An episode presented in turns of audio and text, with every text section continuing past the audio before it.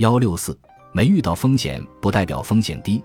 有的人可能会说，我投资了一个说是高风险的项目，也一直没有遇到过风险啊，现在也赚挺多的。有没有这样的项目？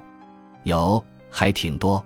因为没遇到过风险，不代表没有风险，也不代表风险就低。风险的高低在经济学上是可以被计量的，它被细分到两个维度：概率和影响。概率是指风险发生的机会有多大，比如说这个风险发生的概率是百分之九十还是百分之十。影响是指风险一旦发生会造成多大的损害程度。这两个维度组成风险矩阵，共同影响了风险等级。也就是说，风险高低不仅取决于概率。还取决于影响。如果一个风险发生的概率非常大，但是影响非常小，可能只能算作低风险。比如，你花一万元投资一个项目，这个项目有百分之五十的概率失败，但是就算失败了，你最多只损失一百元，剩余的九千九百元都可能收回。这个风险是不是就很小？那么，如果一个风险发生的概率非常低，但是影响非常大呢，还是刚才那个例子，你花一万元投资一个项目，这个项目只有百分之五的概率失败，但是，一旦失败，你不仅一万元打了水漂，还需要再拿出一万元来善后，这个风险相比较而言，是不是就特别无法承受？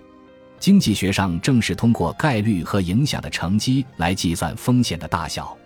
第一个项目的风险概率是百分之五十，风险影响是百分之一。所以，总的风险系数可以说是零点五，而第二个风险概率是百分之五，风险影响是百分之二百，总的风险系数就是十。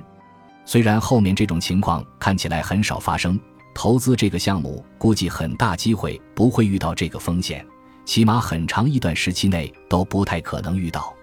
但实际上，这个项目的风险系数是第一个项目的二十倍，因为这个风险虽然发生的机会很小。但一旦发生，所要承担的后果就非常严重。这个就很好的解释了比特币作为一种虚拟货币，投资比特币比投资美元的风险为什么更高呢？